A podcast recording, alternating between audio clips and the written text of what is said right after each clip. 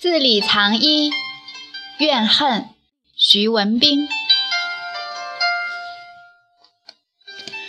人因思而远目，形成欲望、心愿。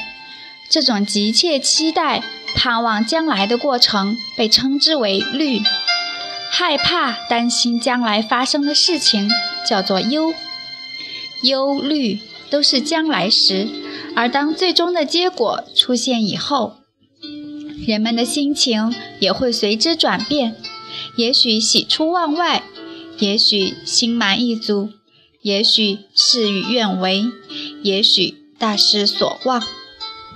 怨恨就是对已经发生的事情的情绪和情感。怨的意思就是在所愿不得、所欲不遂以后出现的失望、不满的情绪。把这种不满情绪表达出来，就是责怪、谴责、抱怨、埋怨。有这种情绪的人被称为怨妇、怨偶。长期不满的积累被称为积怨。怨的反义词是恩，也就是别人做了充分满足自己心愿的事。怨与怨同音同源。愿望的愿，说白了是人的妄想，而妄想能否变成实际，又取决于很多条件。从佛学理论来讲，心愿是因，客观条件具备是缘，因缘和合才会有果。可惜很多人都在真诚地发心许愿，却不去顺应自然规律。与积极创造条件结缘，而客观规律往往不以人的意志为转移，所以不称心、不如意的事情常常会发生。等不如意的结果出现了，有怨天尤人的，也有自怨自艾的。《素问·征四师论篇》说：“坐持寸口。”诊不中五脉，百病所起，始自自愿，遗失其咎。意思是说，有的医生诊疗技术不精，态度不端正，给人看病不全面诊查，搞不清病因，治不好病，只能先怪自己，后怨老师。人生天地间，被父母抚养成人以后。就当独立自主、自食其力，能从精神、物质上自己满足自己的需要。对别人的帮助，应该本着有则更好，没有也无妨的态度。这样期待值降下来，失望就少一些，怨也就无从谈起了。所以，《黄帝内经》推崇的境界就是以恬淡为物，以自得为功。恬淡就是心平气和，不是欲火焚身；自得就是能自我满足，这样对别人的压迫、强求也会少一些。亲人、朋友、同事与你相处也就轻松舒服一些。但是老子所谓“鸡犬相闻，老死不相往来”的理想生活，毕竟是不现实的。人是群居的社会性动物，注定要与别人发生关系，进行物质、能量、信息的交换。有所付出，就有所期待；有需求，也就会有不满。如果善于调节这种关系，就能化解怨恨，走向圆满。从基本层面上来讲，饮食男女为人之大欲。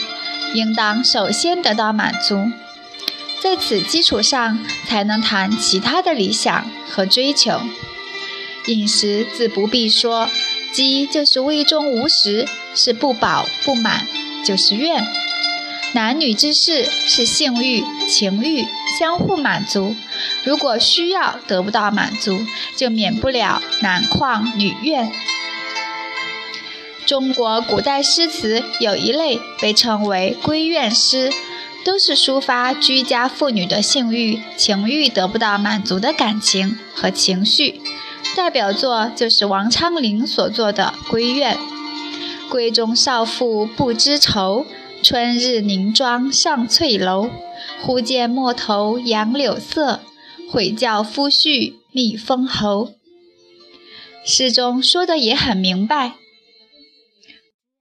为了让丈夫外出博取功名，导致自己在春日中落寞孤单。另外一个典型的怨妇是乐阳子的老婆，只不过她不在乎性欲、情欲，在乎的是功名。乐羊子外出求学一年多了，回到家中，妻子跪起身问他回来的缘故。乐羊子说：“出行在外久了，心中想念家人，没有别的特殊的事情。”妻子听后，就拿起刀来，快步走到织机前，说道：“这些丝织品都是从蚕茧中生出，又在织机上织成，一根丝一根丝的积累起来，才达到一寸长，一寸一寸的积累，才能成丈成匹。”现在，如果割断这些正在织着的丝织品，那就会丢弃成功的机会，迟延荒废时光。您要积累学问，就应当每天都学到自己不懂的东西，用来成就自己的美德。如果中途就回来了，那同切断这些丝织品又有什么不同呢？乐阳子被这个悍妇妻子的话吓呆了，只好灰溜溜地回去继续自己的学业。都是怨妇，一个是巴不得老公回来，一个是轰老公走。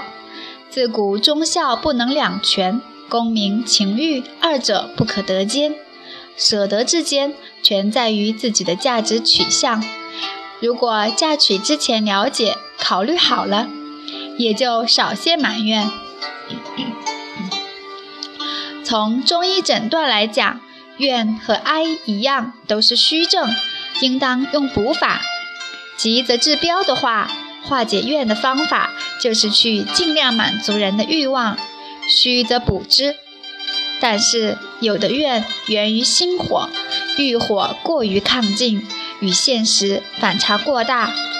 从缓则治本的角度考虑，还是让我们降格以求，不要过于攀比、贪婪为好。恨是遭受别人侵犯、伤害以后出现的想报复、反击的心理情绪。毛主席说过：“世界上没有无缘无故的爱，也没有无缘无故的恨，但不是所有的人。”都会在被伤害、侵犯以后生恨，有的人会忍气吞声，有的人就恨不起来。也不是所有有恨的情绪的人都会付诸行动去反击报复，有的人只能怀恨在心，隐忍不发。这与人的性情、气力以及外部环境都有密切关系。恨的反义词是爱。都是付出，只是付出的内容不同。有趣的是，爱恨情仇看似对立，却可以相互转化，交织难分。比如性交可以是做爱，也可是强奸；一个是示爱，一个是泄愤，对立统一到了极点。怨是不满，而恨是反弹。一虚一实，二者截然不同。恨是双刃剑，不发出去伤敌，就会留机伤害自己。化解恨的方法，只能用泄法，也就是让恨释放出出来，这样因怀恨在心而产生的恶毒的心境才会改善。最好的方法就是去反击、报复伤害、侵犯自己的人。